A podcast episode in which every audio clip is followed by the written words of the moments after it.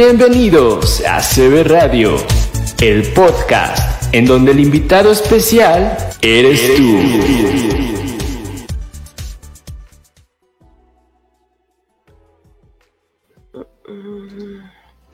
Hola, hola, ¿cómo estás? Te saludo y te doy la más cordial bienvenida a un episodio más.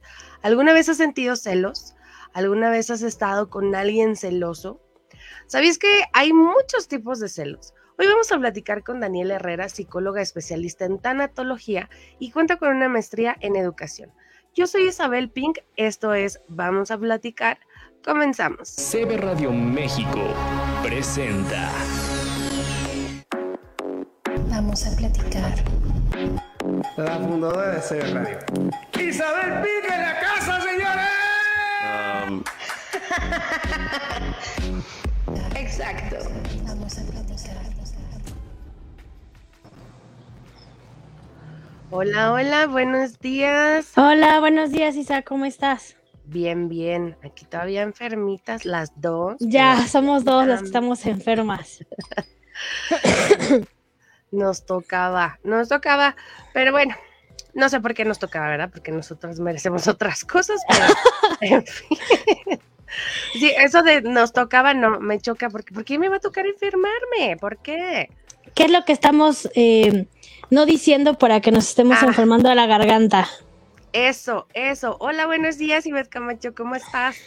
Sí, ayer justamente leí un artículo que hablaba sobre eso. La- las enfermedades este, representan sentimientos, emociones como obstruidas. Y sí, yo siento que sí tenemos muchas mentadas guardadas, Dani, pero Muchas, en filita. exactamente. Entonces, pues, pues ya, espero que nos mejoremos pronto.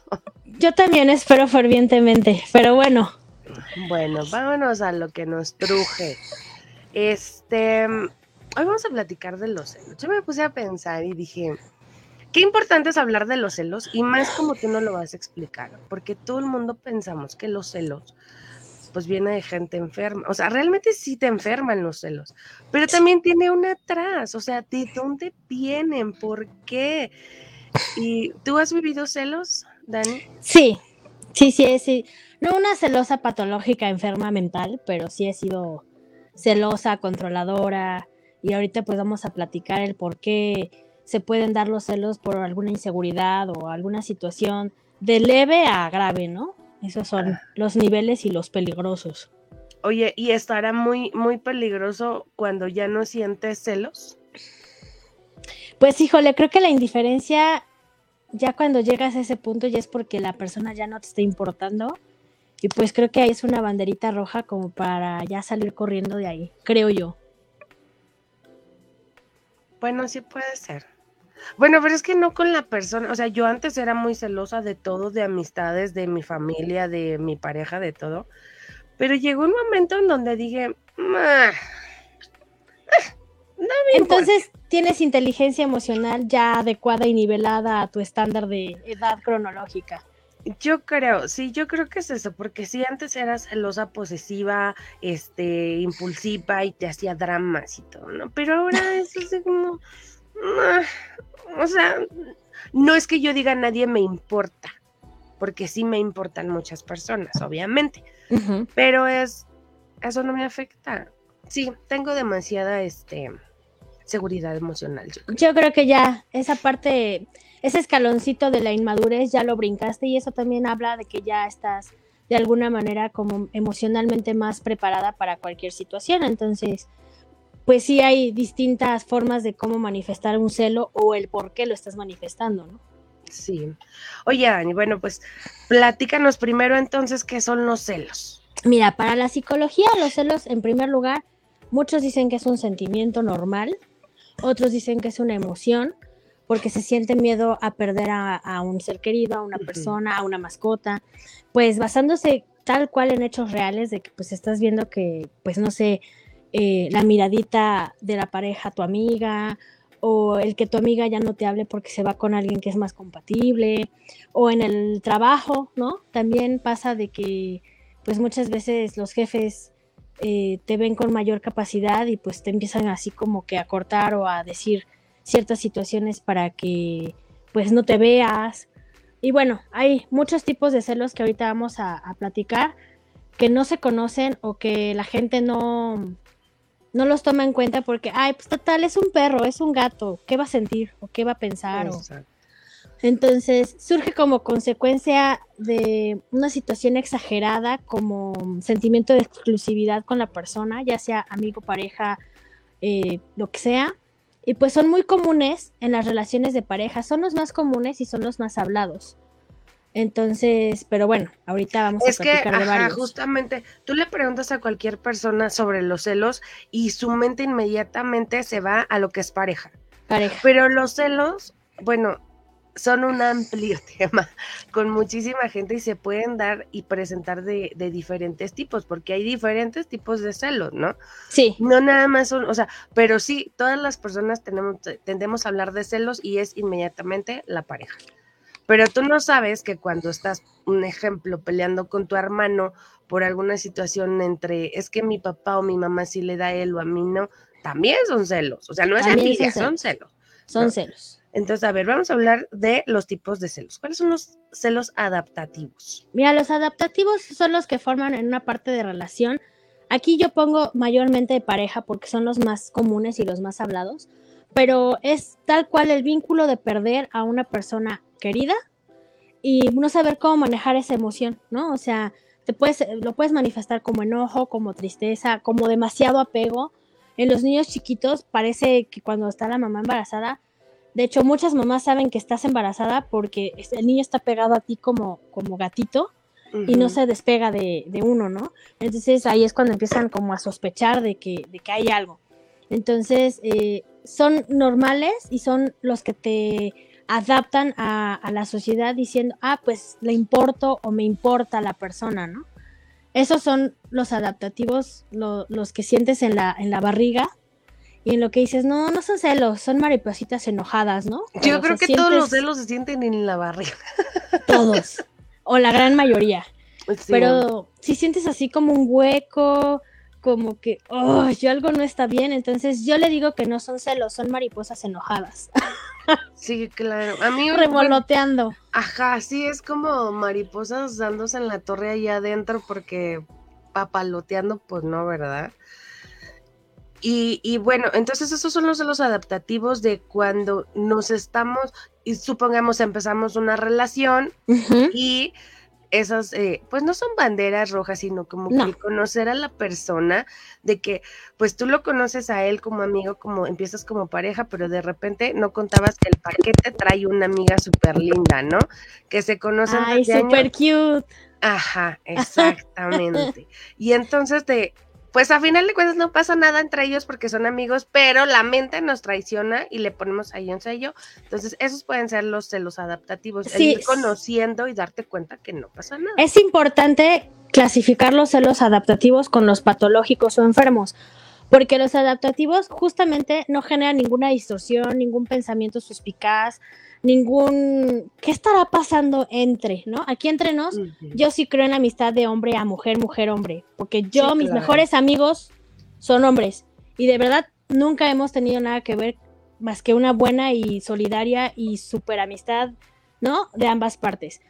Entonces, eh, estos celos adaptativos no te deben de generar sospechas, no te deben de generar situaciones en tu relación sentimental, porque pues, pues sí quieres a la persona, sabes que tiene una vida antes que tú, pero bueno, hay situaciones que chance hagan que entonces se distorsione y entonces empieza a tener otro tipo de emociones. Ahorita vamos a hablar de, de la famosa celotipia o de los celosos patológicos. ¿Qué son esos? Eso es lo contrario. Es la que te crea preocupaciones excesivas de estar viendo el WhatsApp a cada rato, de que si está en línea, de con quién, de que conmigo no está hablando, de van seis horas que no me manda mensaje, que no me habla, con quién estará, en dónde estará. Eh, una hipervigilancia de sobremanera en la que ya te causa un malestar mental, emocional y que todo el tiempo estás preocupada o preocupado, porque también hay celosos, en, de- en decir, bueno, o sea, ¿por qué no, no, no me pela, no? O sea, los celos no nacen del amor, sino del temor a perder a la persona. Y creo que ahí es donde hay que nivelar el que sí quieres a la persona, pero no te tienes que tú quitar tu paz mental porque el otro no te haga caso. Entonces, tendríamos que preguntarnos, pues, ¿por qué no nos está haciendo caso? A lo mejor el problema no es tuyo, es de la otra persona y tú ya te estás haciendo fantasías ahí medio distorsionadas en las que solamente pues te crean una inseguridad, una baja autoestima, poca valía personal, lo que estábamos hablando de la, de la, en la plática pasada, que no te sientes lo suficientemente valioso o valiosa para esa persona, pero pues yo siempre he dicho que tarde o temprano, si te van a ser infiel, así los tengas aquí, te van a ser infiel. Y creo que más engaña el que es infiel a la que es engañada o engañado, porque se pierde algo más que el respeto, se pierde una lealtad y perdiéndose la lealtad, se pierde todo. Sí, y justamente ahorita que estás diciendo de, de, las relaciones de pareja y el que empiezas una relación y empieza a ver esta emoción de, eh, bueno, obviamente los que son los primeros que dijimos cuáles son, los adaptativos, Adaptativos. bueno, es normal. Pero cuando ya vienen los alios patológicos o celotipia, cuando estás iniciando una relación, llámese como se llame, puede ser una nueva amistad Sí. o puede ser de pareja. También siento que la gente tiene mucho que ver con la dependencia. El, Muchísimo. y el, el- ajá, o sea, que esto ya es mío y son problemas emocionales bien fuertes, ¿no? Es el Sí. que tienes una amiga y se van a tomar el café y de repente, pues a los otros dos días te fuiste a tomar el café con tu otra amiga de toda la vida y la amiga te hace un, pero arranque Sí. de celos de, ay, sí, te fuiste con tu, ama-". o sea, güey. Vete con tu tía. Ajá, sí, sí, sí. Ahí te sí, habla tu abuelita, ¿no? O sea, Exactamente. que es una manera como muy infantil decir, hey, aquí estoy, yo soy muy insegura, hazme caso. Y sí, ok, tenemos amistades que pueden ser más inseguras que nosotras mismas, pero sí hay que poner límites porque pues sí se genera una situación incómoda, ¿no? Tanto para las amistades de añ- añejadas como para las amistades actuales, porque bueno, pues luego tiendes a, ten- a tener el error de juntar las amistades y uy, no, se hace un caos. Toda la vida. ¿No? toda Entonces, vida. se genera un problema a nivel cognitivo en donde solamente eh, piensas que todo, todo, va todo vas a sufrir, todo vas a padecer, distorsionas lo que es una amistad con, con una situación sana. A nivel conductual, pretendes tener el control o la supervisión total y absolutamente de esa persona, dígase amiga o, o- o pareja. Y bueno, pues a nivel eno- emocional, pues tanto a la que le estás celando como a la que cela, te genera una, ansi- una ansiedad catastrófica en donde te dan ataques de pánico, donde no sabes qué hacer, donde hay una ira y explosión incontrolable Sí. y donde muchas veces caes en depresión porque la amiga no te habla en un mes. ¿No? O sea, Y porque aparte, como dices tú, conductual y emocionalmente se saturan de emociones negativas de algo pasó, algo dije, algo le lastimó, alguien le habló, está enojada conmigo. Y, y hay esos celos, pero también ese querer manipular a la otra persona. Cuando tu amiga está trabajando, atendiendo a sus hijos, haciendo su vida normal, y te lo apuesto que si le marcas y le dices, hola, ¿cómo estás? Te va a contestar del... Ahí está. Mira, yo tengo, luego dicen que, que yo aquí hago puras stories time, ¿no? Pero eh, en, en mi caso, ahora que, que he estado con la situación con la que estoy viviendo, hay una amiga en especial que ha estado al pie del cañón conmigo, ¿no? No porque las otras no estén, ¿no? La otra tuvo un bebé, la otra está con, con su, con su familia y con su marido bien, ¿no? O sea, pero eso no quiere decir que no estén, eso no quiere decir que dejen de ser mis amigas, ¿no? O sea, saben de pe a pa qué es lo que pasa y en qué nivel vamos y no, tú puedes, ¿no? O sea, pero eso no quiere decir que dejen de ser tus amigas, tus partners, tus eh, hombros y tu apoyo incondicional, porque finalmente eh, tú eres la que está viviendo el duelo, pero ellas tienen su vida aparte, entonces no tiene todo que girar a través de la que está viviendo el duelo y si no está girando sobre ti, no quiere decir que no te quieran, no te aprecien o no estén al lado tuyo, porque justamente cuando mandas un WhatsApp o hablas, lo Ahí primero que hacen es, ¿qué pasó? ¿Todo bien? Entonces, sí creo que hay amistades enfermizas y amistades que te enferman.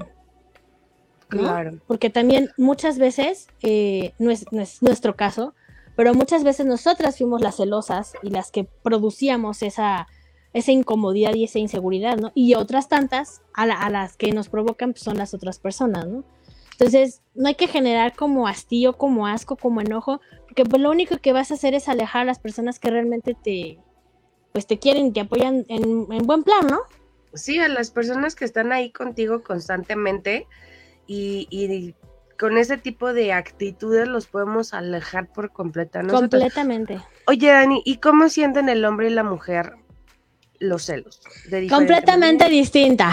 Comple- Mira, pasa una cosa muy chistosa. Yo por más que intento igualar toda la situación, ser equitativos, este, ¿no? Ah, Pero muchas cosas, la igualdad. la igualdad de género y de sentimientos y de que todos somos iguales y pobre de mí, Ajá. los hombres y las mujeres, aunque no nos guste, y eso escúchenlo muy bien, aunque no nos guste, no somos iguales, empezando por la situación física. Jamás nos vamos a poder igualar a un hombre de 1,80 contra un minion de 1,60. Nunca, empezando por ahí. Y siguiéndole, no sé si han leído o han visto o escuchado un, libro que dice lo- las mujeres son de Venus y los hombres son de Marte. Totalmente cierto ese libro, si lo pueden escuchar o leer o comprar, lo que sea, léanlo, porque habla de pe a pa todas las diferencias espirituales, emocionales y mentales que tenemos de entre hombres y mujeres. A lo que va tu, pregun- tu pregunta, la respuesta es, el hombre tolera con mucha dificultad la infidelidad. Él te puede poner el cuerno 20 mil veces.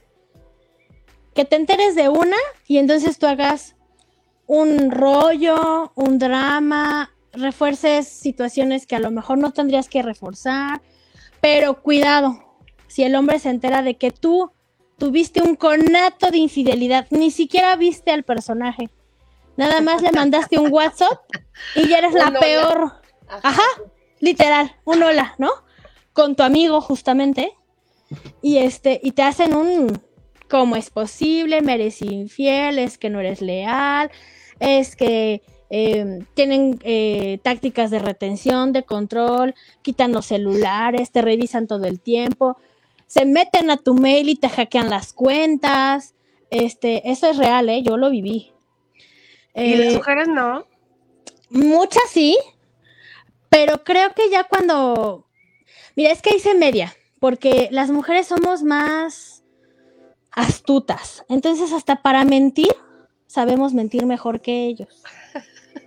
¿No? O sea, Sí, claro. porque, mira, cuando un hombre, no todos, aclaro, porque si no se me van a venir encima todos los hombres, pero cuando un hombre está engañando, claramente se- se- to- todo el tiempo lleva el celular al baño, al, a la- al auto, tiene claves como de 20 mil este, líneas para que nadie, ajá, numérico, alfanumérico con líneas, este, no deja que nadie toque su celular por nada del mundo, ¿no? Y las mujeres no. Las mujeres, digo, yo nunca he sido infiel, pero las mujeres somos como más like, como que, o sea, ah, pues ahí está el mensaje, ahí está el tal. Entonces, realmente pocas veces son eh, cachadas las mujeres, eh, que los hombres digan, ah, pues sí, es mi, es mi infiel. Es más común que la mujer, ¿sabes qué? Ya no estoy a gusto. Conocí a otra persona y ya no quiero estar contigo. O sea, somos en ese sentido más honestas y más leales a la relación y agradecidas a la relación que tuvimos que los hombres. Los hombres prefieren tener a tres, mal pagadas, mal vestidas, mal mantenidas, Pero, pero ahí tiene a su harem, ¿no? La reacción de cómo un hombre reacciona a una infidelidad es eh, con enojo, con contención y con rabia. Y la Sí, mujer es como más fuerza, ¿no? es como, como más, como, como que le dimos un golpe a su ego. ¿sabes? O sea, ¿cómo tú me pusiste el cuerno a mí? O sea, si yo te lo puse 20 veces, o sea, ¿cómo te atreviste a ponérmelo una sola vez? Y ni siquiera te lo puse, dijiste un hola. ¿No? Sí. O sea, hacen un drama en un vaso de agua y la mujer no. La mujer tiende a autorreprochar, a tratar de arreglarlo, a tratar de ir a terapia en pareja y a reforzar su atractivo físico, ¿no? O sea, pues sí, a lo mejor La seguridad. ¿no? A lo mejor porque estoy gordita me dejó, a lo mejor si me peino más este, pueda gustarle más. Entonces, como que va buscando soluciones, va buscando alternativas para poder salvar esa situación. Los hombres no. Los hombres, te engañé o me engañaste, ya ahí quedó, no hay solución. No todos, aclaro, pero sí actúan de manera diferente y muchas veces los hombres actúan con violencia. Por lo regular. Por lo regular, tanto física como verbal, no te bajan de pip cuando tú no has hecho nada. Y cuidadito si uno le dice otras cosas porque, pues no, yo no lo hice, ¿no? Ah, porque eso sí, podrás tener aquí el WhatsApp impreso y aquí contesta la gatita, la pingüinita, la tal, y te lo niegan. Dicen, esa no es mi conversación. O no, estás exagerando, es una amiga. Estás loca. es la secretaria del jefe y tengo que hablar bien con ella porque las contactas. Cuidado cuando te dicen, ay, es solo una amiga, es del trabajo. Uh, cuidado, ¿eh? Cuidado porque pues se la pasó todo el pinche tiempo con ella. Cuidado. Todo Cuidado. el tiempo. Y bueno, como dices tú, no hay que generalizar porque, No. o sea, hay hombres bien fieles, bien entregados y por más que se les, me voy a quitar esto porque no aguanto la cabeza. Este, hay hombres que por más que se les sienten en la cabeza, en la cabeza, bueno, sí, También. por más que se les sienten en la cabeza, no, o sea, ellos son fieles y firmes a, a sus relaciones. Y más que fieles, leales. Exacto. Leales. Son dos palabras completamente diferentes. Y no necesariamente leal a la pareja, leal a su propia convicción a su propio amor propio, valga la redundancia. A su palabra. A su Le dan palabra. mucho valor a su palabra. Sí, Y las mujeres también, digo, o sea, no se trata aquí de tirarle a nadie. a nadie. Estamos hablando de diferentes tipos de personas. Dani, ¿cuáles son los celos parentales? Ay, esos no sé si los hayan leído o conocido o escuchado, pero generalmente pasa de papás varones a hijos, porque generalmente pasa cuando llega un bebé nuevo y la mamá se sobresatura o so- sobre se va al niño o a, la, o a la niña y pues tenemos que tener la capacidad mental y la inteligencia emocional para saber que yo voy a seguir siendo su pareja, yo voy a seguir siendo eh, su partner, pero pues hay un niño o una niña que necesita ahorita al 110% de mí, ¿no?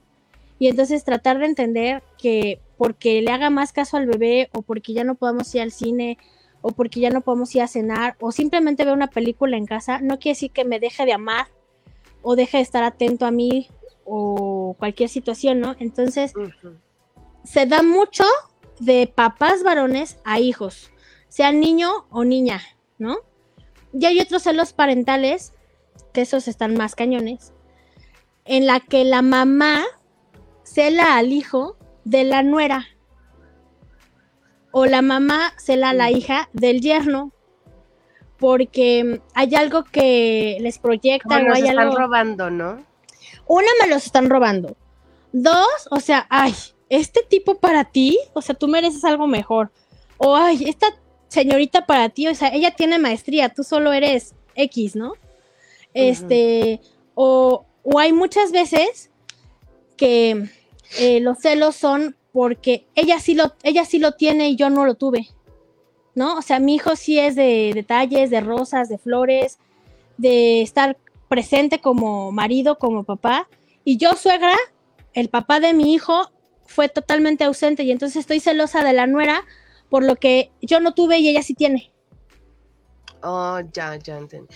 Estaba yo entrando en un conflicto mental y en choque porque yo soy una mamá bien celosa, Dani. Yo también. Y, y digo, doy mi ejemplo porque pues va a haber muchas que se sientan identificadas conmigo. Pero yo creo que una cosa son los celos que puedes llegar a sentir de la novia de tu hijo, porque hay que estar muy enferma para sentir celos como mujer de la novia de tu hijo. Yo no siento esos celos. Yo lo que siento es, uno como mamá tiene ese sentido de, aquí no. mm, mm". Esta niña no. Ajá. Y bueno, de todos modos, pues lo trabajas, lo proyectas, le apapachas, le dices, lo apoyas y cuando pasa algo, pues Te ya lo dije. Te lo dije. ¿Te acuerdas que te lo dije? Pero te lo dije. Pero que no se confunda la protección y el instinto que tenemos como mamás a los celos. Obviamente yo inclusive acabo de subir un TikTok ayer antier que está una chava y dice cuando me quieren robar a mi hijo y tiene un frisbee y lo avienta y le cae Sí. la novia aquí, ¿no? Buenísimo. Yo dije, ¿quieres? Sí. O sea, no, yo voy a ser la suegra que nunca tuve. Así ya lo dije. Yo voy a ser la suegra que nunca tuve. La que es tu amiga, la que te escucha, la que te entiende. Es que de verdad, Isa, nosotras que tenemos hijos varones, tenemos que entender que ganamos o que vamos a ganar a una hija, no que vamos a perder a un hijo. Y las mamás de niñas, que es el caso de mi mamá, eh, no van a perder a una hija, van a ganar a un hijo, ¿no? Y, y- y bueno, en, en- en el caso de, de- de esta familia, tanto mi abuela como mi mamá fueron unas suegras de esas que no hay, ¿no? O sea, cero metiches, cero entrometidas, hoy no puedes venir, no vengas, oye, la pandemia, el Día de las Madres, no te preocupes, hacemos videollamada. Y en cambio hay otras que tal cual lo pintan en la televisión, que es la famosa mamalucha, que es la clásica suegra metiche, sangrona, este, que todo se mete, ¿no? Entonces, sí creo que el punto aquí es el equilibrio y mediar. Sí dar como consejos y recomendaciones, no como decir, es que lo digo yo y te callas porque soy tu madre, sino más bien darlo como, oye, es que creo o estoy viendo algo que quizás tú no ves, pero aguas con esto, porque yo desde afuera estoy viendo tal cosa. Y entonces los chavos ya lo, lo, les entra como de otro, como de otro mood, de otra forma, y se les queda ahí como, hmm, podría ser que tuviera razón. De la otra forma es, me cae mal, ay, pues todos te caen mal. ¿Cuál es la novedad? ¿Cuál es la novedad? A todos les pones pero, que si es chaparro, que si es alto, que si es moreno, que si tiene carro, que si no, este, que si es güerita, que si es estudiada, este, que, ay, o sea, pues es que no es de pueblo y no te va a hacer caso, ay, es que es de ciudad, este, tiene maestría, no, pues te va a ver la cara, ¿no? Entonces, Deberíamos de hacer un programa de las suegras. ay, apuntadísima. Apuntadísima. Yo de las suegras que he tenido, solo a una he querido con todo mi corazón. Y creo que me dolió más el terminar la relación con ella Con ella. que con el novio. Y, y mira, si me está escuchando, sabe perfectamente quién es. Sí. Pero este, sí, hay cada suegrecita que dices, no, no, no, no. Yo, yo respeto mucho a mi suegra, ni ella se mete conmigo, yo no me meto con ella, pero yo tuve una, a mi suegra actual, pero yo tuve una suegra que hasta el día de hoy nos vemos y nos abrazamos con Sí. mucho cariño y, ay, no, no, es una persona. Una monada. Una Sí, monada. la Hay, hay que todo el mundo quiere. hay padres que también envidian, padres, pro- o sea, padres parentales tal cual, Ajá. que envidian las oportunidades que uno tiene o que una tiene. No es mi caso, porque si no, luego van a decir, ¿cómo? ¿No? Pero, Ajá. o sea, tiene la oportunidad, no sé, de irse al extranjero a estudiar y cómo va a ser más él que yo, ¿no? Cuando al contrario, lo que esperan los papás es que sea siempre uno Mejor. más y mejor, ¿no? Entonces, bueno, pues no queda más que decir, pues, adiós vaquero y see you y te veo en Londres, ¿no? Entonces, O sea, sí papás que celan a los hijos por las oportunidades que ellos tienen o las cosas que ellos tienen. O sea, sí. sí te creo. Sí. sí, o sea, tienen celos de su propia vida, de su trabajo, de su maestría, de su carro, de los logros que han hecho fuera del país o adentro del mismo país. Pero pues no te queda más que apoyar, apechugar y como en la película de Toy Story, ¿no? Pues adiós Sí. vaquero, o sea, ¿Son conscientes o inconscientes esos celos? muchas veces son conscientes porque son celos patológicos enfermizos y muchas veces es el miedo a soltar, el apego que tienes con tu hijo. Ajá. ¿no? Eh, eso creo que lo vamos a tener que empezar a trabajar las, las mamás que tenemos ahorita niños de 4 o 5 años, niños que ya son adolescentes, porque pues este, esta situación laboral aquí en este país pues no está así como muy padre y pues van a tener que buscar otros horizontes y van a tener que irse a otros países a picar piedra y a las mamás nos va a tener que tocar el apoyarlos y el decirles, órale vas, aquí te vas a morir de hambre en muchas ocasiones, ¿no? Entonces, si tienes una oportunidad laboral más prometedora que aquí, vas. Y entonces la mujer mexicana tendemos mucho a ser apegados a nuestros hijos. Así nos educaron culturalmente y así estamos em, con el corazón en la mano de que algo les pase. Si te fijas en Europa o en Estados Unidos, se van a los 18, 20 años a, a la universidad y ahí viven y ahí hacen su vida y ahí trabajan y nada más te veo en acción de gracias en Navidad y Sí. bye. Dani, Entonces- tengo una amiga que vive en Europa y su hijo está ahorita en Brasil haciendo como unas prácticas. El niño tiene 16 años. Y creo que está en lo que es bachillerato aquí en México. Ajá. Ella está en España, su hijo está en Brasil. Y cuando me contó yo así de cómo vive. ¿Cómo? ¿Cómo? Sí. Sí, sí, yo no lo puedo Me- dejar, ¿no? O sea, Oye, es que él tiene un este Airbnb, está en un cuarto súper perfecto, no le hace falta nada, hablamos por videollamada todos los días, pero sí la cultura tiene mucho que ver en Muchísimo. a, a, a sembrarnos ese tipo de celos de, a ver, tú eres mío, ujú. y tú eres mío, tú vas a hacer lo que yo quiera y lo que yo te diga, porque soy tu papá, soy tu mamá. y, Pues no. y muy importante, los sueños no cumplidos de uno como papá o como mamá, quieres a fuerza enjaretárselos a la hija o hijo, ¿no? O sea, vuelvo a insistir, no es nuestro caso, pero hay muchas veces que, por ejemplo, yo quería ser bailarina, ¿no? Y entonces si yo tuviera una hija, inculcarle la situación del ballet y ser profesional e irte a Inglaterra a bailar, no, a ver, espérate. Ese fue tu sueño, lo pudiste cumplir, qué padre, no lo pudiste cumplir, qué pena. A lo mejor ella quiere ser futbolista y adelante, ¿no? No. Ah, no es cierto. Es que, no, ¿sabes qué pasa? Yo a mi hija la llevo a ballet. No porque yo hubiera querido ser bailarina, no, no, nunca.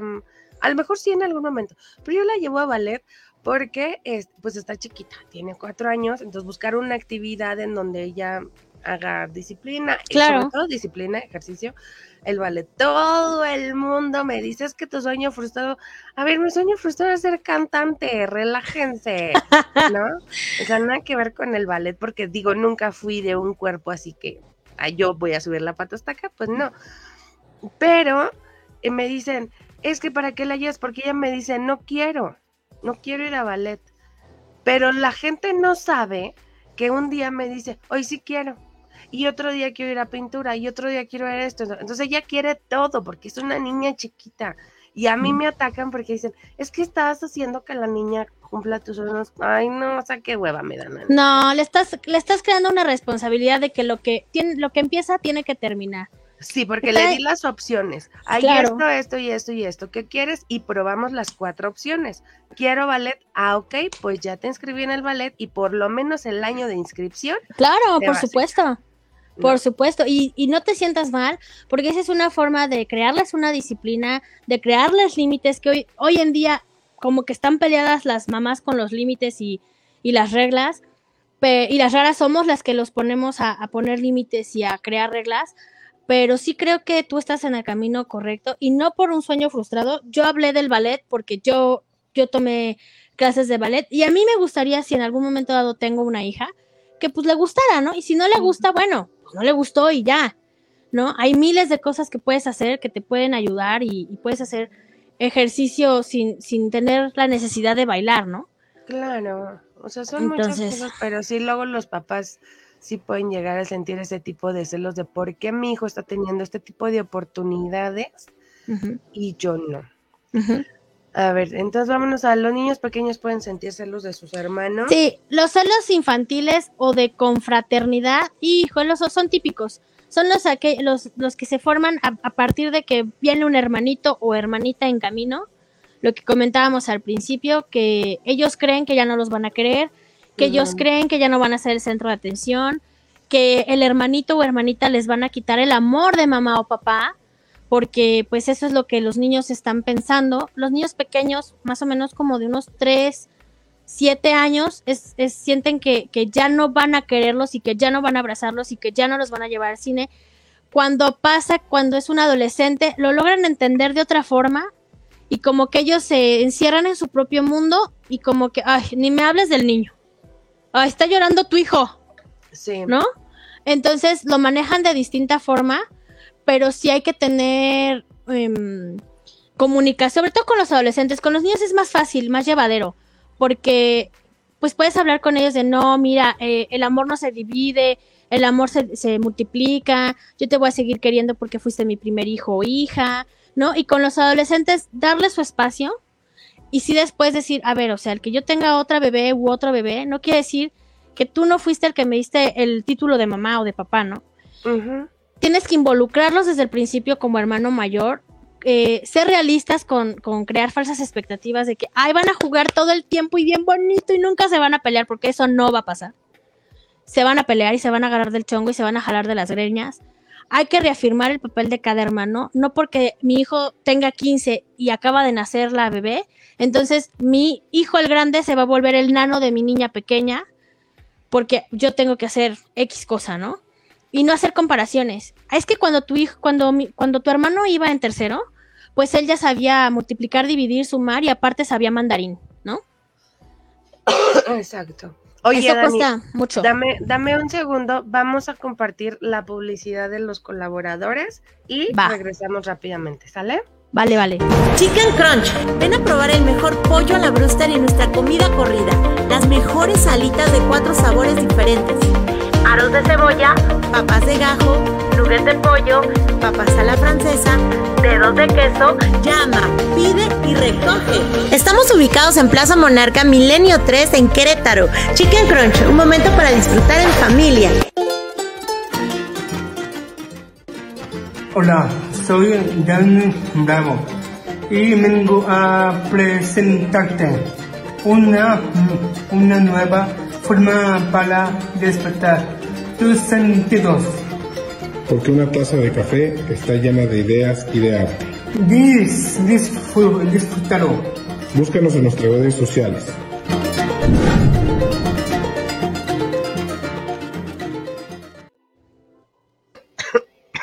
Ay, muchas gracias.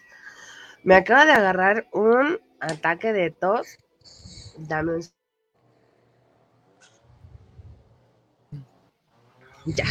Es que No te preocupes. está saliendo el sol. Oye, qué, qué importante es esto que tú mencionas de los hijos, porque también el cómo trabajarles esas emociones de que va a llegar tu hermanito. Yo no sé cómo se manejaba antes. Bueno, llegaba el hermanito y ya te friegas, ¿no? Porque pues ya está aquí, no lo podemos regresar. Pero es bien importante trabajar las emociones y reflejar el cariño, aunque ya seas el hermano mayor, sí necesita él más cuidados y quizá darle una responsabilidad afectiva con su hermanito para que no se sienta desplazado. En lugar de decirle, hazte para allá, le voy a No cambiar. te el pañal", acerques. Ajá, decirle, me, ya sé, tú me pasas el pañal y las toallitas y la pomadita.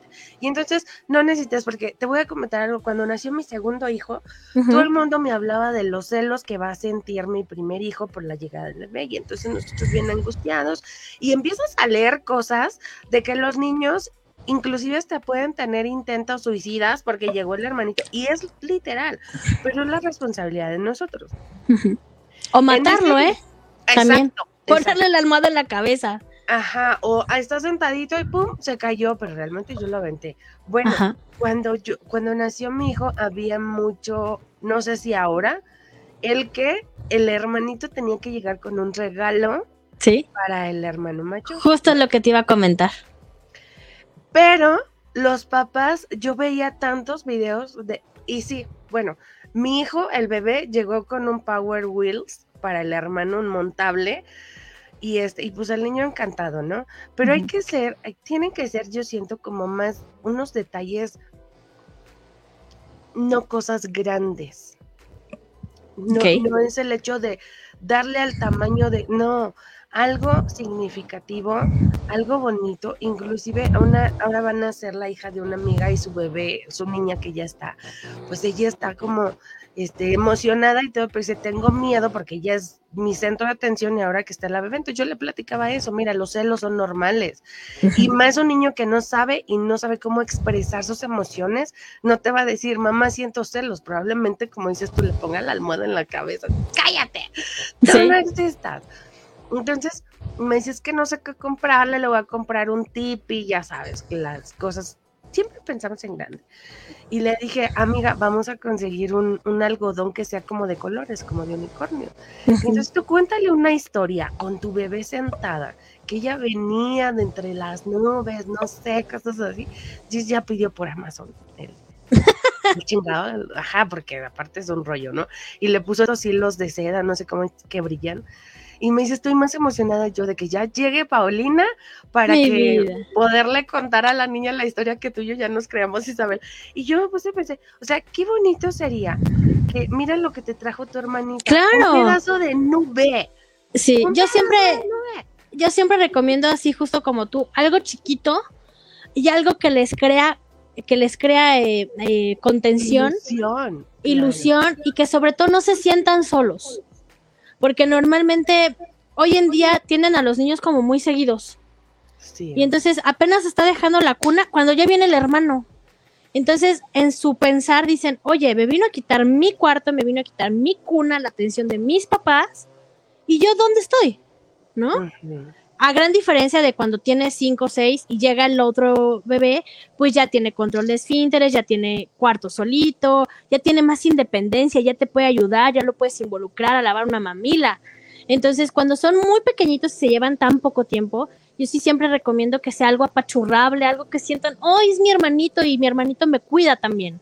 No nada más yo que soy el mayor, lo cuido. Él también viene a cuidarme y a apapacharme y a contenerme. Y es una manera de trabajar los celos entre los hermanitos, involucrarlos, no aislarnos, no separarlos. Es lo peor que pueden hacer.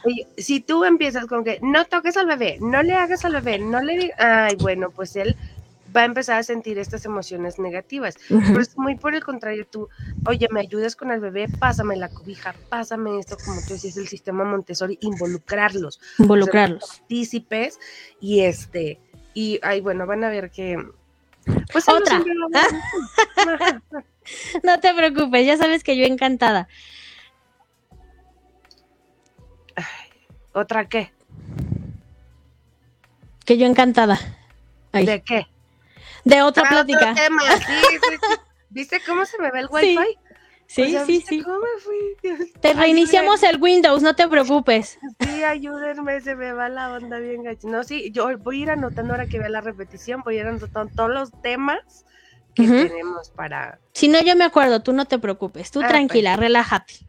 Oye, los celos materiales. No, primero los celos parentales, los celos eh, de, de, de adolescentes y de niños, bueno, de niños y adolescentes Ajá. a las nuevas parejas.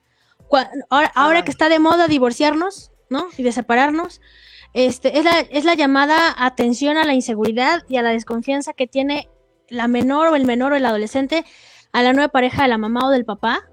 Ajá. Aquí sí no hay como que estadísticas de quién se da más o menos. Yo creo que también es parte de la educación y de la cultura de cómo aceptar a la nueva pareja. Pero sí tenemos que vivir eh, o hacer entender a nuestros hijos que es una situación de pérdida y de duelo, pero que eso no quiere decir que su papá o mamá va a dejar de ser su papá o mamá. Claro, si son papás presentes y papás responsables. Cuando son ausentes, pues mejor que ni los pelen, ¿no? Y a lo mejor el, el nuevo novio o la nueva novia funjan o quieran fungir ese papel de no mamá y no de papá, pero sí como tener esa figura paterna filial que les hizo falta en algún momento dado. No es, no es ley, no es obligatorio, pero muchas veces se tiende a los niños chiquitos a decir, ay, dile papá, ay, dile mamá. No, a ver, espérate. O sea, tu mamá o tu papá es tu mamá o papá. El que esté o no esté, esto es independiente a mi nueva pareja. Mi nueva pareja la puedes querer, mi nueva pareja la- le puedes confiar, mi nueva pareja le puedes platicar, Pero con- tu papá es tu papá. pero tu papá es tu papá y tu mamá Cuando es tu sea un papá de verdad. Claro, claro. Tú lo yo no lo dije. Ah, Ay, lo dije, lo pensé, lo dije, lo pensé. sí, no, porque sí hay unos que dicen, ay, no, mejor que ni estén. ¿No? o sea, sí, sí. No, y yo creo que la relación de la nueva pareja con los niños se puede dar una relación tan excelente basada en Súper. el respeto, donde, a ver, tú eres la pareja de mi papá, de mi mamá, de mi papá, yo soy su hijo. Cada quien tiene su lugar, cada quien tiene su posición, no vamos a pelear. Y no. bueno, es que ahí entran muchas cosas que la Y- gente no sabe sobre violencias y la familia y todo lo que, o sea, pero bueno. ese Y mira, si te vas a hacer de una pareja, sea hombre, mujer, mujer, hombre, que ya tiene hijos, hijas, tú ya sabes que está con esos hijos o hijas. Entonces, tú lo aceptas o lo aceptas con el paquete. Y si no estás preparado o preparada para ese paquete, no le hagas perder su tiempo, porque ya perdió bastante en la, en la relación anterior. Exacto. Es, esa es ley de vida, no hagas perder el tiempo. O sea, si tú no tienes hijos y ella sí tiene, o tú no tienes hijos y él sí tiene, y tú no quieres tener propios, y estás dispuesta o dispuesto a cargar con los ajenos, órale, va. Pero si no, adiós, bye. Adiós. Dame un segundito, Dani. Sí. porque Tiré mi teléfono. Ay, aquí casual. Ustedes No. no están para saberlo ni yo para contarlo, pero quise alcanzar mi teléfono y bah, se cayó. Es nuestra Pero- herramienta de trabajo, hay que cuidarlo. Pero sigue vivo, creo. Bueno. Ahora que vamos. Ahora, los celos materiales son los que pertenecen a lo más primitivo y que se encuentran en la manifestación del apego de bienes, ya sea de niños chiquitos que no quieren prestar sus juguetes y empiezan con el mío, mío, mío, síndrome mío y todo es mío, o los ancianos que también ya están de salida y también la satisfacción de necesidades fisiológicas de decir, esta, esta botella de agua es mía y nadie la toque, ¿no? Y, y el que alguien te la quite o el que digas tengas que compartir, entonces entran y como por, ¿no? Esos son los celos materiales que eh, casi siempre son de los pues, del año a los 5 años y de los eh, 75, 80 más o menos cuando la gente va a trascender es cuando empiezan las situaciones de, de apego material. ¿Y dónde está mi pluma? ¿No? Ay, pues es esta. No, mi pluma verde eh, Big que tiene 40 años, ¿no? O ese espera. es mi sillón de ver televisión y te Ajá. quitan. Exacto, ¿no? Los celos juveniles, que eso se presentan en adolescentes, cuando alguien del núcleo es más popular o que tiene una nueva pareja o es más atractivo, mejores calificaciones, auto, ropa, viajes, o que todo mundo tiene pareja y tú no. Porque ella sí y, yo no, o sea, ¿no? O sea, Esos celos son bien feos. A mí me pasó una vez, creo que en la a secundaria. mí también, también en la universidad. Tenían novio y yo no tenía novio. Y dije, pues yo, te- yo quiero tener un novio para estar como estas, ¿no? Y me agarré al más pinche. Ah, es el peor error que hacemos, agarrar Sí. a los chacales. Ándale, tal cual, un chac. Ajá, pero pues ya dije, o sea, al no haber candidatos, pues yo me voy a agarrar. Ah, tú, ok. Dirán O las sea, abuelitas, peor es nada. Ajá, o sea, peor es nada, exactamente. Entonces sí tuve un, un chacalauer ahí. Pero duró muy poco, porque después llegó alguien que ok, tú sí vales la pena. Pero este, sí suele pasar, o sea. Sí, yo en nuestra no- desesperación decimos, no, este aunque sea. ¿no? Y es la "Ven, la- Está precioso. Sí, la, la peor inversión que hacemos en la vida. Sí, sí, no, horrible. Sí, ¿Y se los espa- celos entre amigos. Los celos entre amigos, pues ah, lo comentábamos hace un rato, ah, normalmente son inocentes, son eh, los que incomodan y desgastan si son muy controladores, pero pues igual que con los niños es normal cuando alguien nuevo entra a la prepa y entra una persona y esa persona es compatible con, contigo, pero tú ya tienes un núcleo y entonces ese núcleo dice, "Mm, no, no, no, ¿por qué? O sea, él es más alto o ella es más chaparra, empiezan las comparaciones, los enfados, la rivalidad, el querer imitar a la nueva persona o querer imitar a los que ya están para poder entrar, para ser forzadamente aceptado. ¿No? Entonces, a lo mejor tú no fumabas y con tal de entrar al grupo, empiezas a fumar. Sí, O a lo mejor, ¿no? cual pasó. ¿Ya ves? A mí nunca me pasó. Yo siempre fui la rarita del salón. O sea, ay, fuman, ay, pues qué, qué fregón. Yo no, no le entro. Ay, pues qué, qué, qué este, ¿qué, qué me decían? Bueno, hacer como, ay, qué apartada, ay, qué rara, ay, o sea, ¿no? Pues sí, seré la rara, pero yo no me voy, yo no voy a fumar. Yo prefería gastarme la, de la cajetilla de cigarros en un lipstick, ¿no? Por ejemplo. Costaban exactamente lo mismo. Entonces siempre fui así la, la rechazada, la recha, así decían, la recha, ¿no? Entonces, igual, este, todas mis compañeras, amigas usaban el taconazo así, aunque fuera en un velorio, y yo me iba en tenis, ¿no? Entonces son cosas que dices, ay, con tal de ser aceptado, tengo que vestirme como garza, y tengo que fumar, y tengo que enchinarme la pestaña, ay, no, gracias. O sea, yo estoy muy a gusto como soy. Sí. ¿no? Pero eso lo tienes que ir trabajando desde niños. Que tengas Sí, una, una autoestima alta. La autoestima, para que no caigan en eso. Y es bien importante, Dani, yo digo, y, y no culpo, no juzgo, porque si los papás hubieran tenido las herramientas que tenemos nosotros ahora para maternar, no sería, bueno, a mí me dicen, ¿tú volverías a tener hijos? No. O sea, si yo pudiera regresar el tiempo, no. O sea, no me arrepiento de mis hijos, me arrepiento de no haber tomado yo las decisiones correctas, conocer, ir a terapia antes de tener un hijo. para, bueno, es mucho, es otro tema. Son, son, son otros, otros temas que con mucho gusto los vamos a platicar, porque acabas de tocar un punto ahorita sensible en, en, en mi persona, en donde no te arrepientes de haber tenido hijos, sino te arrepientes con quién tuviste esos hijos, Ah, sí, eso. ¿No? O sea, a lo mejor podrías haber tenido tres, pero tu pareja hubiera sido la mejor del planeta, el más trabajador, el más amoroso, el más... Pero vas, ¿no? Trabajas como equipo. Pero si tienes uno solo y esa persona es completamente ausente a tu vida y a la del niño, dices, ¿es en serio que quería yo tener otro? No. No, hay una persona muy conocida, muy amada mía, que es mi tío. Dice, muchas veces el, el tener un hijo es la peor inversión que puedes hacer. Porque muchas veces son gastos, gastos y gastos y gastos y gastos y no encuentras la manera en, en solventarlos y en decir, oye, pues ya no, o sea, si es mi hijo, lo amo, lo adoro, pero ya basta, yo también soy persona, yo también valgo, yo, yo soy Daniela o soy eh, Isabel antes de ser mamá o papá de, ¿no? Porque también hay muchos papás que se la viven trabajando sol a sol y que no dan para la colegiatura, no dan para los viajes, no dan para los gustos. Entonces, sí creo que es una situación, otro tema que tengamos que platicar, el, el, el sentimiento de, de, de no saber que somos buenos papás cuando sí estamos dando el 100% o más allá del 100% y no sentirnos mal el día que alguna vez les gritemos y les digamos, es que ya, me cansé, ¿no? O sea, aclarar, no estoy cansada de mis hijos, pero sí estoy cansada de la misma rutina, ya basta. ¿no? No, o sea, y fíjate que, por ejemplo, bueno, sí, como dices tú, es otro tema, porque yo con mis hijos que ya son adolescentes, jóvenes, pues les tocó esta crianza adquirida por vivencia, y entonces les tocaron algadas, les tocaron gritos, les tocaron humillaciones, les tocaron muchas cosas que pues tú inconscientemente, eso es maternar, eso es maternar para ti.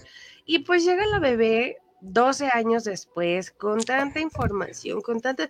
Digo, Yo Distinta. no estoy tan de acuerdo en muchos puntos sobre la crianza respe- afectuosa respectiva. Bueno, hay cosas que sí rescato, muchas cosas. Pero también creo que esta crianza afectuosa, re- re- no sé cómo se llama, está haciendo que los chamaquitos se nos suban a las barbas, ¿no? se están volviendo unos tiranos. Exacto, entonces no te voy a maltratar, mi amor, pero debes entender que aquí la mamá soy yo y la que da Ujú. las órdenes soy yo y la que da indica- y lo que vas a hacer tú hasta este momento, porque tienes cuatro años, soy yo. Por ejemplo, estoy muy a favor del apego, eh, que no hay que Del colecho. del- el colecho, to- o sea, sí hay muchas cosas, pero bueno. El es pañal no se quita, se deja. Ándale, cosas así de dejar al ser humano que vaya creciendo, evolucionando según sus capacidades, su sus- propio proceso. Exacto, y no forzarlo como antes de, yo me acuerdo que me decía, ¿todavía usa pañal? Sí. No, yo a mis hijos se lo quité y que no sé qué, y que tu abuela me dijo y le hizo, y que nada, pues qué padre. Pues justamente por eso a mis hijos les quité el pañal cuando todas me decían, ya es hora, ya es tiempo. Dije, no manches, ya, o sea, ya es tiempo, ¿no? Y forzarlos, obligarlos a un proceso que psicológicamente y emocionalmente los puede afectar. Los Con traumas de por fue- vida. Exacto, con la niña fue muy distinto porque, bueno, pues en el momento que tú quieras, ¿no? Que estés preparado, obviamente no más sale que tiene ocho años y sigue con pañal, pero, o sea, uno sabe eh, el ayudarles a comer, pero ese es otro tema que también me encanta y lo vamos a platicar después. Sí, por supuesto, cuando quieras. Los celos laborales. Los celos laborales, bueno, pues creo que hasta su palabra lo dice, que es cuando también llegas a un nuevo trabajo y el jefe no es jefe eh, líder, sino es un jefe tal cual, en la que si te pueden aplastar, te aplastan y en la que si te pueden explotar, lo hacen.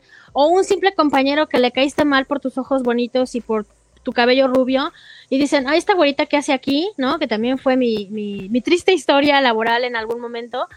Y, este, y reconocer que pues es un compañero más y que no te va a venir a quitar el puesto y que si te lo viene a quitar, pues entonces haz lo que tengas que hacer para que no te lo quiten, Claro. ¿no? O sea, y, y pensar que pues, pues si es mejor que tú en algunas situaciones, pues qué padre, qué bueno, yo ya tengo aquí 30 años trabajando y pues con mucho gusto te termino de enseñar lo que, lo que no sabes y te doy mi puesto sin problema, ¿no? Eso es un verdadero veces- líder. Sí, muchas veces, Dani, tenemos celos de la consentida del jefe. De la favorita del jefe. Pero tú no sabes por qué es su favorita.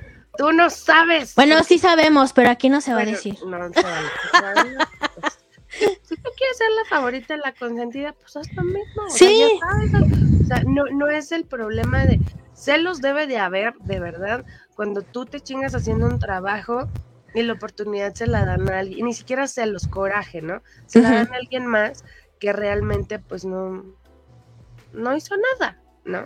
Y muchas veces se confunden los celos con justamente lo que estás diciendo, el coraje, ¿no? En los trabajos de empresas se da mucho en la que es el mismo puesto y volvemos a lo mismo, hombre, mujer, y la mujer luego tiende a fregarse más y a ganar menos y Sí. tiene luego el mismo, el mismo nivel de estudios y se lo dan a él por ser hombre. Claro. ¿no? Entonces ahí no son celos, ¿eh? No se equivoquen en empresas laborales, o sea, ahí no. Ahí se sí es coraje. injusticia, Se llama injusticia y eso sí está ya, exactamente. ¿No? Que no, no se vayan a confundir porque va a decir, ah, entonces son celos laborales. No. Ahí es injusto porque finalmente todos tenemos las mismas oportunidades académicas y todo el mundo podemos tener los mismos puestos. Exacto. Los celos caninos, Dani. Ay, esos son bien bonitos. Nadie cree que hay celos caninos. Cuando nació mi bebé, que ya no es tan bebé, una de mis perritas se enceló por completo de él. No le, no lo pela a la fecha, ¿eh? No lo pela, no lo lame, no va con él. Y en cambio la otra es la nana, la que siempre me avisa, la que si se cayó, la que si lloraba, la que si tol, a tal grado que una vez eh, nos bajamos a comer y la que no es celosa se metió con él al Moisés y a cuidarlo y a dormir con él. Y la otra perrita, a la fecha, la, agarra y la, la acaricia y es así con cara de, a mí ni me topes, ¿no? O sea, no me fumes, no me veas, no nada. Entonces, sí se dan los celos, se dan muchas veces porque tenemos la mala costumbre social de que llega un bebé y el perro lo mandan afuera o lo, o lo mandan a adoptar con otra persona. Yo estoy en contra de eso porque finalmente para mí y para mi caso y supongo que para el tuyo, para mí los canitos son parte de la familia y al contrario hay que integrarlos así como niños chiquitos tal cual, a que los huelan, a que estén con ellos, a que vean que no es un impostor, sino al contrario, más adelante va a ser un amigo con el cual van a poder jugar. Muchas gentes no lo entienden, muchas gentes Es me alguien de la familia. es alguien más de la, de la familia. Los perritos son mucho más inteligentes que los seres humanos. Lo he constatado día tras día y año con año. Saben hasta dónde, saben con quién, saben con qué niño, saben cuál es su niño, perfectamente saben cuál es el, el- el grito, el llorar cuando salen al parque, saben que es él, ¿no? Entonces, pero en lugar de alejarlos, involúcrenlos.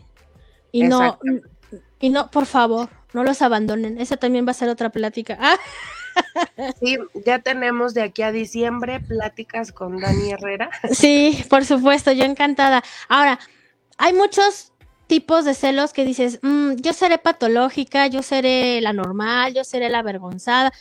Tú, Isa, que me decías, tú padeciste de celos. Ahora yo te pregunto, ¿tú tienes algún tipo de celo del cual puedas padecer o de cuál creas padecer o ninguno?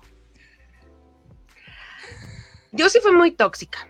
¿Ok? O sea, sinceramente, Dani, yo sí fui muy tóxica en el aspecto de celar a mi papá, celar a, mm, a mi Ah, yo también celo a mi papá. a la fecha. Y aparte no tengo por qué celarlo porque soy hija única. Bueno, tengo un hermano, pero soy única mujer, ¿no? Entonces, el amor padre-hija no tengo con qué otra hermana este, compartirlo. Pero sí fui muy, muy celosa, muy posesiva. Todo tiene un porqué también. Y este, con mi pareja, mi primer esposo, a- aparte los celos también se aprenden, Dani, de la misma familia. O sea, Sí. tú puedes ver y platic- ver platicar a tus tías, a, a la gente que hay en casa, y como dices tú, ¿no? De chavita estás, ah, ojo si no te contesta el teléfono, ojo si presenta estos síntomas o te haces. Entonces tú lo aprendes. Sí. Y te topas con personas de verdad increíbles y pues no, tú ya estás enferma mentalmente sin haberlo vivido ni experimentado. Sí, el pobre padece todas. Ajá, y yo le decía, es que como te vas a ir a jugar, tú te tienes que quedar conmigo. Entonces yo siento que ya fue como tanto mi enfermedad, bueno, mi, mi celopatía, no sé cómo se llame, hasta Sí. que lo harté y me engañó, ¿no? Ahora O sea, sí, ¿no? Dices tanto que te engaño que ahora sí lo hice. Ahora sí lo hice porque ya me tienes hasta la corro, chava. Ajá. Y bueno, y después, pues, la, o sea, sí, yo sí era muy celosa. Pero te voy a decir algo de lo cual estoy bien orgullosa y el otro día lo comprobé. y lo comprobé de una manera que dije, Sana. una cosa tan pequeña que a mí me hacía explotar, que yo decía hasta aquí, todo al carajo, como te lo decía, en el pri- o sea, me quedé así. Mm, Y comprendí que somos personas diferentes y no es que no te ame, no es que no, porque los celos no siempre es que "Ah, te celo porque me importas, no, yo te quiero, estoy bien contigo, pero no te voy a celar. sí, no. Y no lo sentí, vaya, ni siquiera en situaciones familiares que he sentido ese celo que a lo mejor es normal, no me importa y estoy feliz de no sentir esa, esas mariposas peleándose por nada, por nada. Exacto. Inclusive aquí en los, en los colegas podcasters de repente ves a alguien que dicen, ah, vamos a entrevistar a esa, y tu colega ya lo invitó primero, y dices, ¡a madre! ¿no?". O tú estás empezando a iniciar, tú estás empezando un proyecto y conoces Ah. a alguien y, y tienes a alguien más que lo está empezando. Oh, bueno, pues el sol sale para todos, ¿no? O sea, como por. Exactamente. Entonces, yo recuerdo, y justo recuerdo una frase que me dijo Mael, te mando un besote, Mael, decía, baby, mira, es que la gente se cuida de todo y que no te roben esto y que no te quiten tu contenido, no sé qué. Yo creo que el sol sale para todos, pero para mí más. Y entonces esa frase, o sea, y es que no es que seas más que nadie, No. simplemente tú créetela y vete contigo y sé feliz con lo que tú eres y te lo juro que en la vida vas a sentir celos. Eso cuesta muchísimo. Creer en uno mismo cuesta muchísimo, muchísimo. A mí me ha costado mucho trabajo. Mira, toda mi tribu cree en mí, toda mi tribu dice que soy una fregona en lo que hago, que, ¿no? Y yo así como, ah, pues, eh, ¿en serio? O sea, ¿de veras? ¿No? O sea, cuesta mucho trabajo el, el creértela.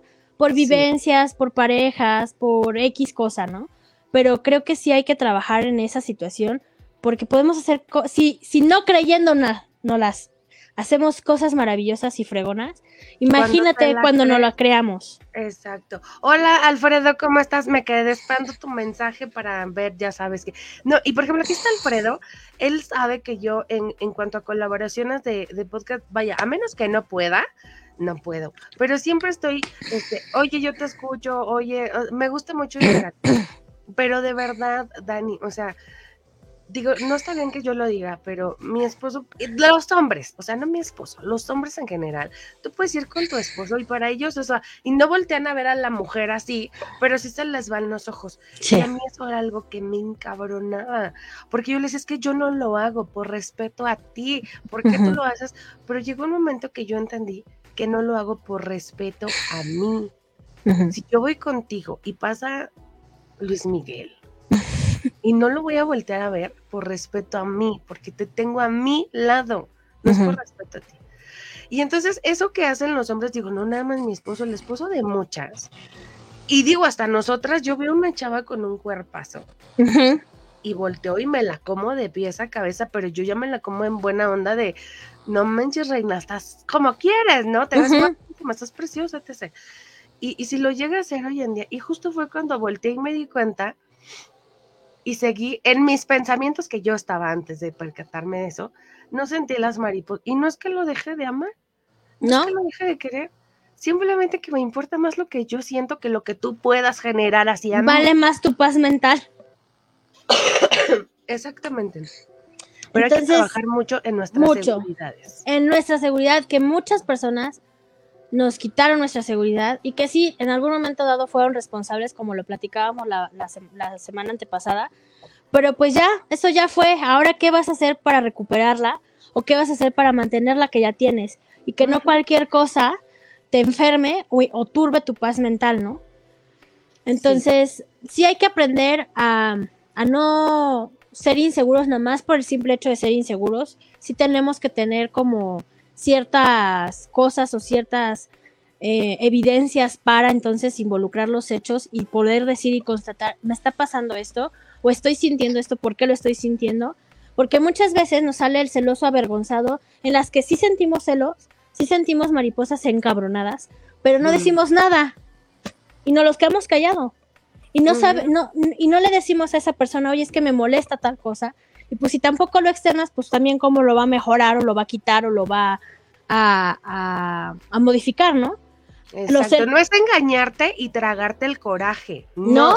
no. Es de verdad que no lo sientas, porque si lo sientes y te lo tragas, cuando salga, no Los- los- mariposas. No, los celos normales son en las que tienes que quitar todos tus sentimientos negativos y decirle, ¿sabes qué? Estoy sintiendo celos de tu compañera de trabajo por esto y esto y esto y esto. Te recomiendo que tengas cuidado porque sabes que me está creando una inseguridad por esto y esto y esto y esto. Y pues seguramente muy, muy bien o muy mal, pues te quiere comer, ¿no? Entonces, pues nada más aguas. ¿no? Ajá. O sea, el externarlo, el decirlo. El, el celoso proyectivo es pues, el clásico que León piensan que todos son de, de- de su condición. De su condición. El infiel, el que todo mundo le pone el cuerno, cuando el primero que pone el cuerno es él o ella, que generalmente son ellos. Ahí sí estadísticamente está comprobado que es más infiel el, el- el hombre. Y el celoso detective es el que aprovecha cualquier oportunidad para checar celular, para checar redes, eh, hasta para checar la ropa interior. O sea, eso ya entra dentro de lo celotípico, dentro de lo enfermo. Y ya verdaderamente estos celos son patológicos de psiquiatra y de verdaderamente ir a una situación de, medicamento y de tener un tratamiento especializado, porque eso no nada más va a enfermar a tu pareja, sino te va a enfermar a ti. Y hay una que me encanta, el celoso intuitivo, que es la llamada intuición femenina, y es la frase de ojo de loca no se equivoca. Cuando piensas que alguien te está poniendo el cuerno, no lo pienses. O sea, realmente, muy probablemente, o está empezando a pasar, o ya pasó, o esté pasando otra vez.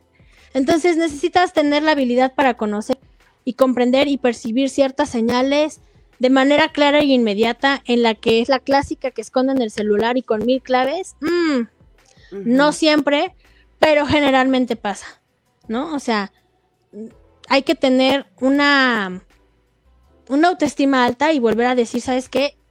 ¿Por qué tienes el celular así? ¿Por qué no me dejas el celular acá? Yo creo o sea- que ya no hay que llegar a, a tanto, Dani. Mira, como dice Alfredo, lo que dice Dani es muy importante de la comunicación. Claro, y la comunicación asertiva para todo. Para todo. Para quedarnos en este sitio y decir las cosas van a funcionar y van a jalar de cierta forma bien y así.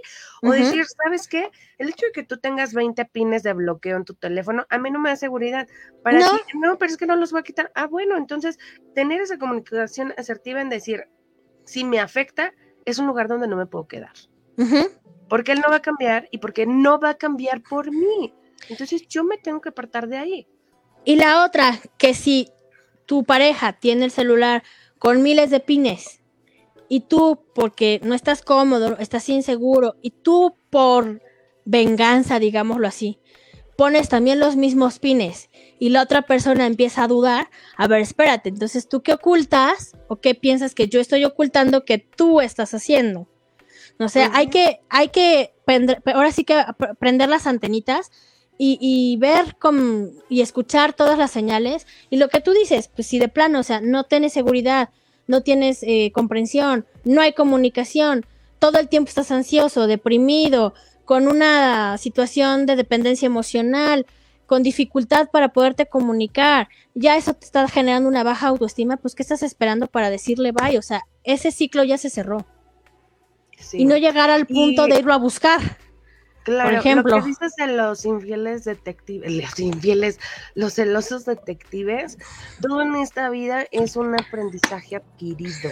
O sea, si tú llegas a una nueva relación en donde este chavo, esta chava te empiezan que a revisar el celular, como dices, la ropa, este, tu computadora, tu coche, te esculca cajones y no. Te hackean los mails, me pasó. Ajá, o sea, te se meta tus correos y todo. A ver, ¿qué traes tú en tu cabeza? ¿Quién te hizo tanto daño para que tengas este tipo de comportamientos? De o te lo pudieron hacer a ti, pero no siempre es el hecho de que una pareja te haya puesto el cuerno a ti, sino que lo pudiste haber visto desde casa. Sí, muchas cosas de los celos son aprendizajes eh, adquiridos y son situaciones en las que el papá o la mamá se hicieron ahí entre ellos y entonces se te queda grabado para todo el tiempo, ¿no?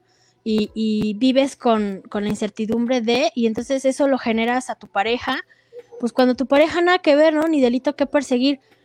Hay Sí. muchas personas que preguntan o que dicen si hay tratamiento para, y sí, sí hay tratamiento de una situación cognitivo-conductual en la que tienes que cambiar los pensamientos disfuncionales e irracionales que presentas dentro de tu relación, pues para poder no nada más trabajar bien con tu pareja y hacer equipo con tu pareja, sino en primer momento estar bien contigo para poder neutralizar y eliminar todos los rituales que tienes de control sobre ti mismo y sobre tu pareja. Y de ahí trabajar el aumento de confianza y de autoestima para que pues tengamos reforzamientos positivos y no volvamos a caer en una situación similar en otra pareja o en la misma, porque muchas parejas si, si entienden o comprenden esa situación, pues muchas parejas se salvan y, y entienden el porqué de muchas cosas, ¿no? Entonces sí hay que estar como muy abiertos a decir, bueno, pues si mi pareja está padeciendo esto, ¿qué puedo hacer yo para ayudarla? ¿O qué estoy haciendo yo para que esté adquiriendo esa inseguridad? Así es. No, y o sea, definitivamente tenemos que tomar decisiones consistentes en cuanto que sea lo más conveniente para ti. Porque te voy a decir algo, chavo. A lo mejor tu, tu pareja es muy social, es muy algo que tenemos que aprender es que nunca vamos a cambiar y no tenemos el derecho de cambiar a las personas. Si alguien está mal, por mucho amor que tú lo tengas y esa persona no quiere aperturarse a un cambio, a una transformación, no lo vas a obligar. No. Porque lejos de hacerle un bien, ya lo estás forzando a algo que no quiere o que quizá no puede.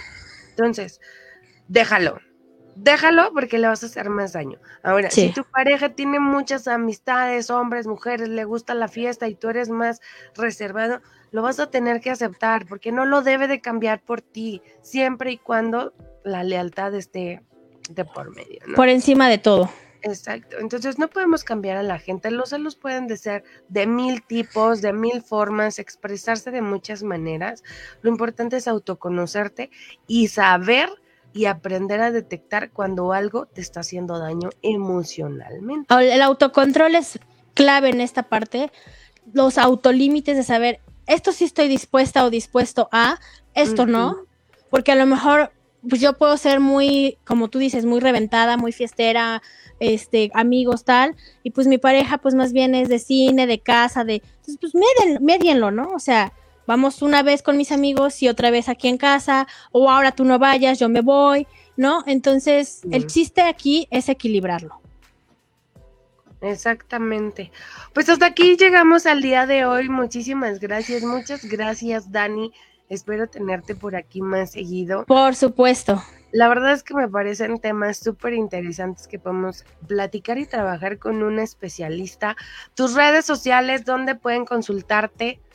En Instagram, en Facebook como Sig Daniela Ege y en TikTok como Tanatología y Psicología. Todo con minúscula.